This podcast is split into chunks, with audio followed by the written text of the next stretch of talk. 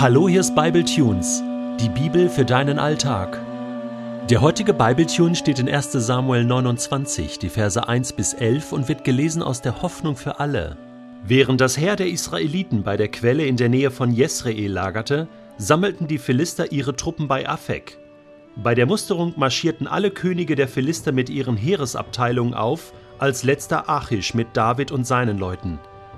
Was haben denn diese Hebräer hier verloren, wollten die Heerführer der Philister wissen. Achish antwortete, das ist David, der früher im Dienste König Sauls von Israel stand. Er ist nun schon lange bei mir. Seit er zu mir übergelaufen ist, hatte ich noch nie etwas an ihm auszusetzen. Doch die Heerführer wurden zornig und befahlen Achish, schick ihn gefälligst nach Hause. Er kann ja in der Stadt bleiben, die du ihm überlassen hast. Aber auf keinen Fall darf er mit uns gegen Israel in den Krieg ziehen. Stell dir vor, er würde mitten in der Schlacht nicht mehr mit, sondern gegen uns kämpfen. Könnte er sich wohl die Gunst seines Königs Saul besser zurückerobern als mit den Köpfen unserer Soldaten?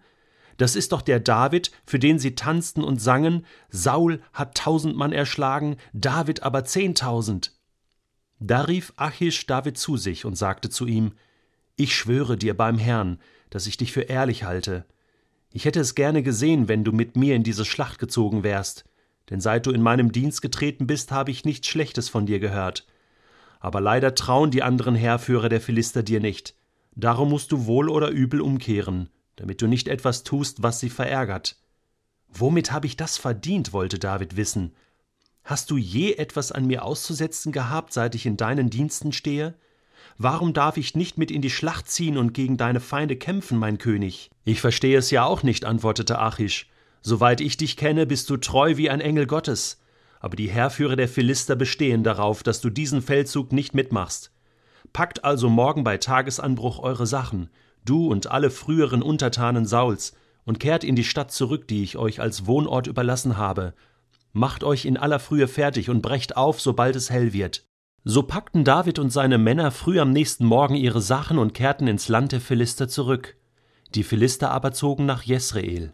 Ja, was soll ich sagen? Ich meine, David, das Leben ist kein Ponyhof, oder? Und wir könnten hinter dieser Geschichte einfach einen Haken machen und sagen, komm, gehen wir zum nächsten Thema. Denn das, was David hier erlebt, diese, diese Ungerechtigkeit, dass Leute ihm nicht vertrauen, dass er alles gibt und am Ende steht er mit leeren Händen da, das ist etwas, was du und ich, was wir auch erleben. Das Leben ist nicht immer fair. Ja, ich meine, Abel hat das schon erleben müssen, als sein eigener Bruder ihn da mitten auf dem Feld einfach erschlagen hat, nur, ja, weil sein Opfer irgendwie besser ankam bei Gott? Das ist doch unfair. Oder Jakob, der da zig Jahre bei seinem Onkel Laban arbeiten musste und eigentlich die ganze Zeit an der Nase herumgeführt wurde? Oder Josef, der von seinen eigenen Brüdern verkauft wurde? Hiob, dem alles weggenommen wurde, weil ja finstere Mächte da im Hintergrund waren und da so ein ein Deal im Himmel lief. Also, das ist irgendwie komisch, oder? Das Leben spielt einem manchmal ganz schön böse mit. Und irgendwie könnte man tatsächlich einen Haken hinter dieser Geschichte machen und sagen, David, so ist es halt. Und dann kam mir plötzlich ein Gedanke. Ich habe mich gefragt, wo ist eigentlich Gott in dieser Geschichte? Er wird ja namentlich gar nicht erwähnt. Ich meine, Gott ist in unserem Alltag dabei und wir sagen und beten ja auch Gott, äh, begleite mich, beschütze mich, lenke du meine Gedanken, lenke du die Situation, in denen ich bin und, und äh, manchmal spüren wir das gar nicht. Manchmal nehmen wir das gar nicht wahr. Warum? Weil wir vielleicht bestimmte Vorstellungen haben davon, wie Gott das tut. Aber ich meine, Gott konnte einen Esel zum Sprechen bringen, Gott konnte ein Kapitel vorher durch eine finstere Totenbeschwörerin, durch eine Hexe, Offenbarung aussprechen zu König Saul. Ja? Gott kann alles und jeden benutzen, um zu reden. Und dann habe ich mich gefragt, wo ist Gott hier in dieser Geschichte? Schlag nochmal deine Bibel auf. 1 Samuel 29. Lies dir diesen Text nochmal durch und überleg, wo greift Gott hier ein? Am liebsten würde ich jetzt fünf Minuten Pause machen und warten, bis du fertig bist mit Lesen. Ich musste lange suchen, lange überlegen. Und dann kam mir folgende Idee. Ich weiß nicht, ob ich da richtig liege, aber hier kommt meine Idee.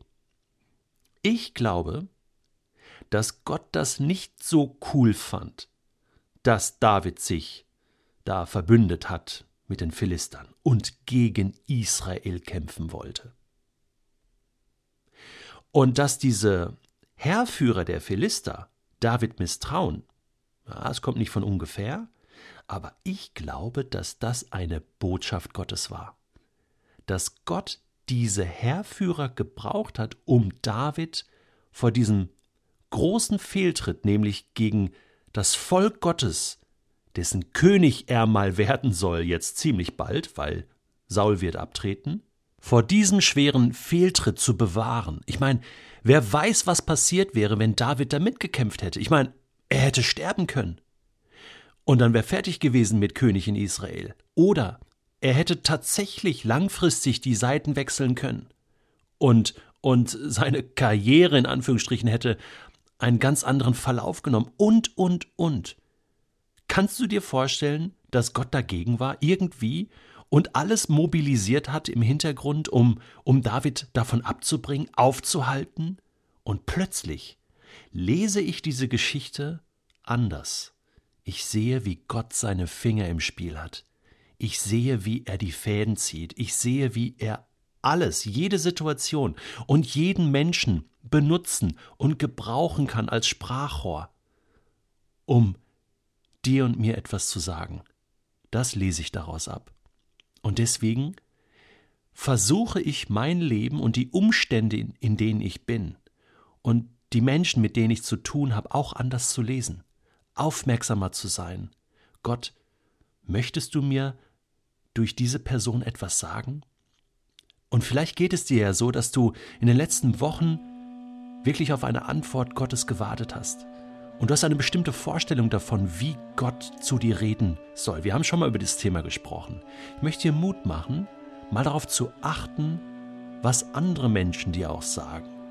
Wo sie dir Mut machen oder wo sie dir sagen, ja, das geht aber gar nicht und mach das bloß nicht, egal ob sie den Geist Gottes haben oder nicht, ob sie Jesus nachfolgen oder nicht. Ich glaube, dass Gottes Geist so mächtig ist, so stark ist, dass er sogar Steine zum Reden bringen kann, wenn es sein muss.